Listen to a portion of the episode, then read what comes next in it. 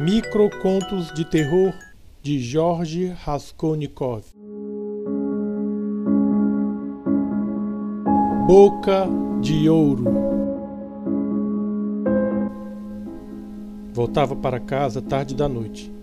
Depois de uma farra, e o estranho parou diante de mim. Pediu fogo, que eu não tinha. Depois sorriu, um riso podre no rosto tumefacto de defunto. Os dentes todos de ouro. Desmaiei de pavor. Essa foi a verdade. Mas meus amigos dizem que eu só vacilei, caindo de bêbado no caminho. Eu, que nem bebi naquela noite. O gato preto. Eu adorava gatos, mas aquele que eu trouxe para casa naquela noite era terrível.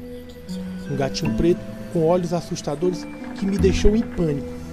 Depois que me atacou, eu o matei e enterrei no quintal. Chorei muito. Horrível sensação. Agora, todas as noites ele volta e eu tenho que matá-lo de novo e repetir tudo. Sou uma espécie de cisco, coveiro de gato endiabrado. O corpo. Quando ele acordou, a primeira coisa que fez foi abrir o armário. Diante dele, o defunto caprichosamente equilibrado, amarrado, pálido, parecendo um frango fervido. O cheiro azedo da morte já impregnando. O susto foi muito grande. Um absurdo, pensou. Como fora capaz de matar somente seu pai e deixar a mãe viva? Fechou o armário e foi procurar as facas e a genitura. O colecionador. Nós tínhamos esse colega esquisito e recluso. Ele fazia desenhos macabros no quadro nos intervalos das aulas. Obviamente que não faltava quem o perturbasse. Mas ele era mesmo estranho e mórbido. Contava histórias assustadoras e dizia que via caveiras em todo canto, principalmente em encruzilhadas e lugares que convergiam energias segundo suas palavras. Claro que ninguém acreditou nele até o dia em que chegou e abriu sua mochila. Ali, ao invés de cadernos e livros, havia vários caninhos secos. Ele sorria, contente, vendo nosso espanto. Uma última nota. Eu estava fugindo.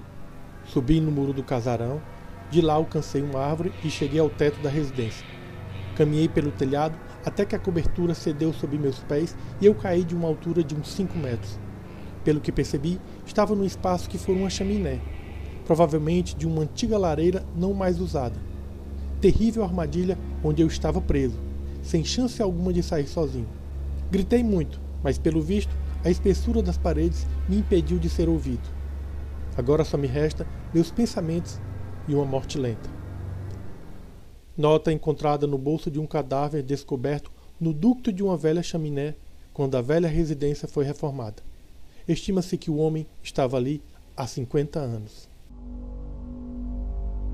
A casa da Rua da Praia. Sobre a residência se contavam histórias desde os anos 70. Ficava bem perto do mar, próximo de mansões. Diziam que era habitada por fantasmas cíclicos que se manifestavam de tempos em tempos.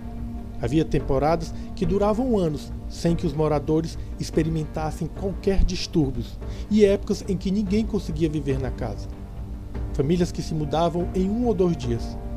Muita gente achava que tudo não passava de fantasia de pessoas impressionáveis, até o dia em que os Oliveira alugaram o um imóvel.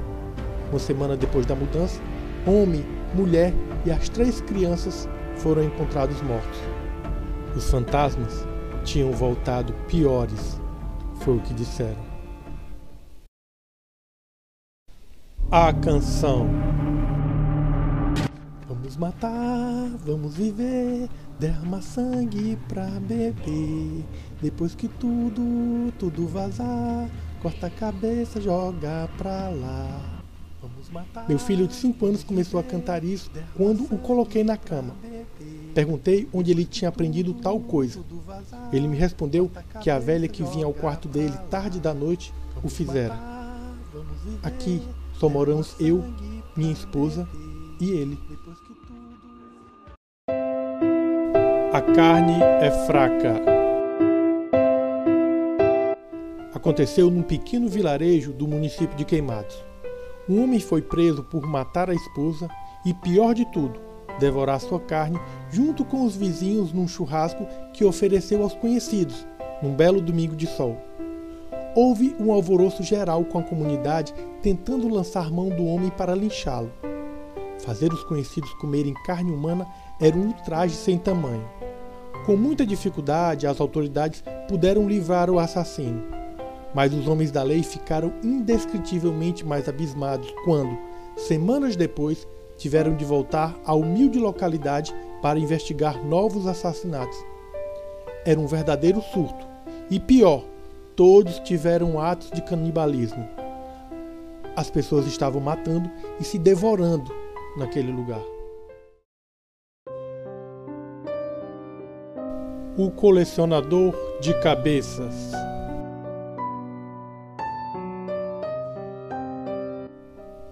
Pulamos o muro da casa do homem, primeiro por causa das goiabas. Propriedade de muro baixo, terreno vasto, cheio de árvores. O dono, um sujeito recluso e medonho. A curiosidade nos fez entrar na casa. Era pequena e abarrotada de garrafas e potes de vidro. Estava escuro e havia um cheiro predominante de carne podre. Um dos meus colegas acendeu o isqueiro e encontrou o interruptor. Foi nesse momento que percebemos que aqueles recipientes continham cabeças de animais, gatos e cães, predominantemente. Fugimos dali correndo. Meses depois, crianças do bairro começaram a desaparecer. Contamos para nossos pais nossa aventura. Um grupo invadiu a residência, arrebentou tudo e espancou o ermitão até a morte. Mas nada foi encontrado das crianças. Semanas depois, o verdadeiro sequestrador de crianças foi preso. O colecionador de cabeça tinha apenas um hobby estranho. Até mesmo os bichos que guardava eram animais que achava já mortos. O ritual perfeito.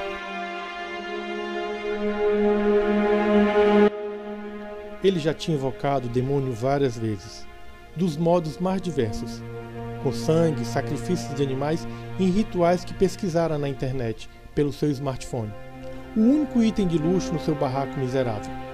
Desejava muito contactar o diabo em pessoa para vender-lhe a alma e sair daquela pobreza extrema. Mas, por mais que tentasse, não conseguia nada. Demônio algum via encontrá-lo. Um dia, num dos cruzamentos da cidade, conseguiu conduzir um garoto de rua até sua moradia. Sacrificou a criança num ritual bizarro e misto. Passou a noite com os gritos da vítima em seus ouvidos e lamentando sua falta de sorte. Pela manhã, reparou que uma das cruzes que tinha ali estava na posição normal, ou seja, não estava invertida. Obviamente que o diabo não viria, pensou ele aliviado, já pensando em como conseguir próximo sacrifício.